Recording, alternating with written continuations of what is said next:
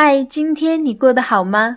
欢迎来到知乐古典音乐，一同欣赏音乐，品味故事。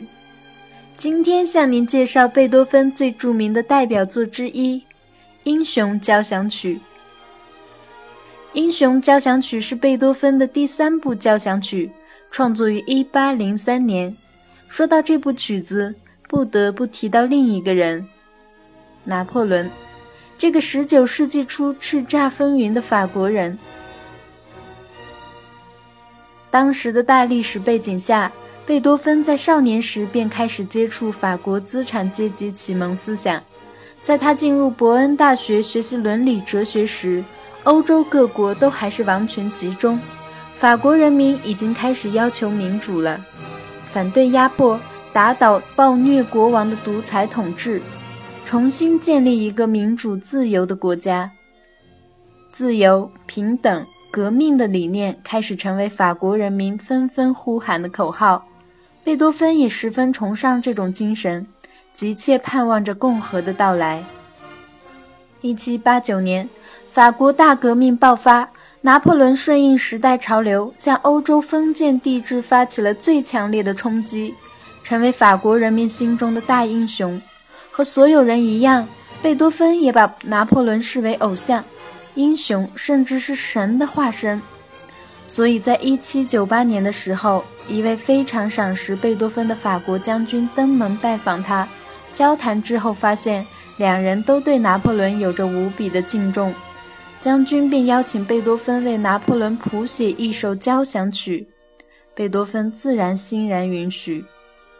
一八零三年，贝多芬怀着满腔热情，全力投入到这部交响曲的创作当中。他一想起拿破仑为了拯救自己的祖国和人民，舍生忘死的同敌人浴血奋战，心中就激动不已，灵感也像火山爆发一样喷薄而出，写出如今我们所熟知的《英雄交响曲》初稿。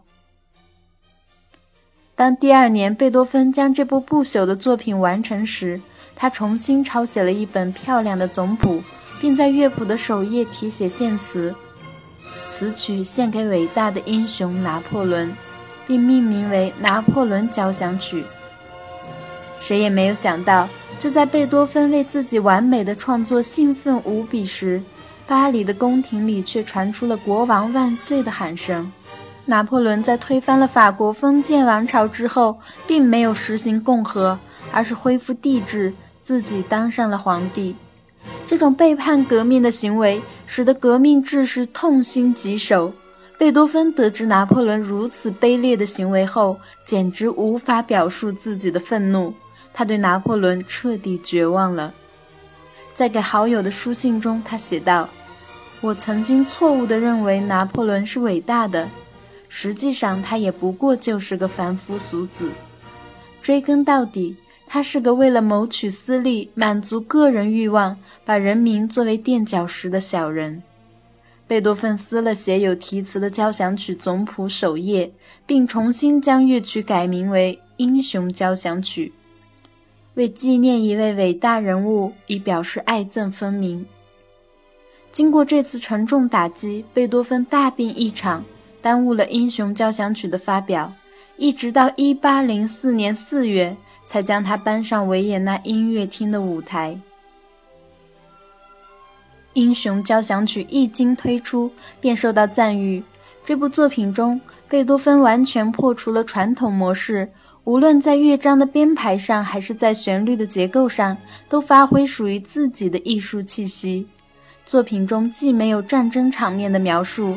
也没有对胜利凯旋的表现，深刻地刻画出英雄的毅力和炙热情感，在革命斗争中的伟大形象，使人们在欣赏的过程中了解到贝多芬对英雄的看法。这部交响曲正是一首对英雄的完美赞歌。如果您对我们的节目有任何建议，请在新浪微博或微信公众号中搜索“知乐古典音乐”。在那里给我们留言。下面就让我们再次一同感受《英雄交响曲》所表达的深沉而真挚的情感吧。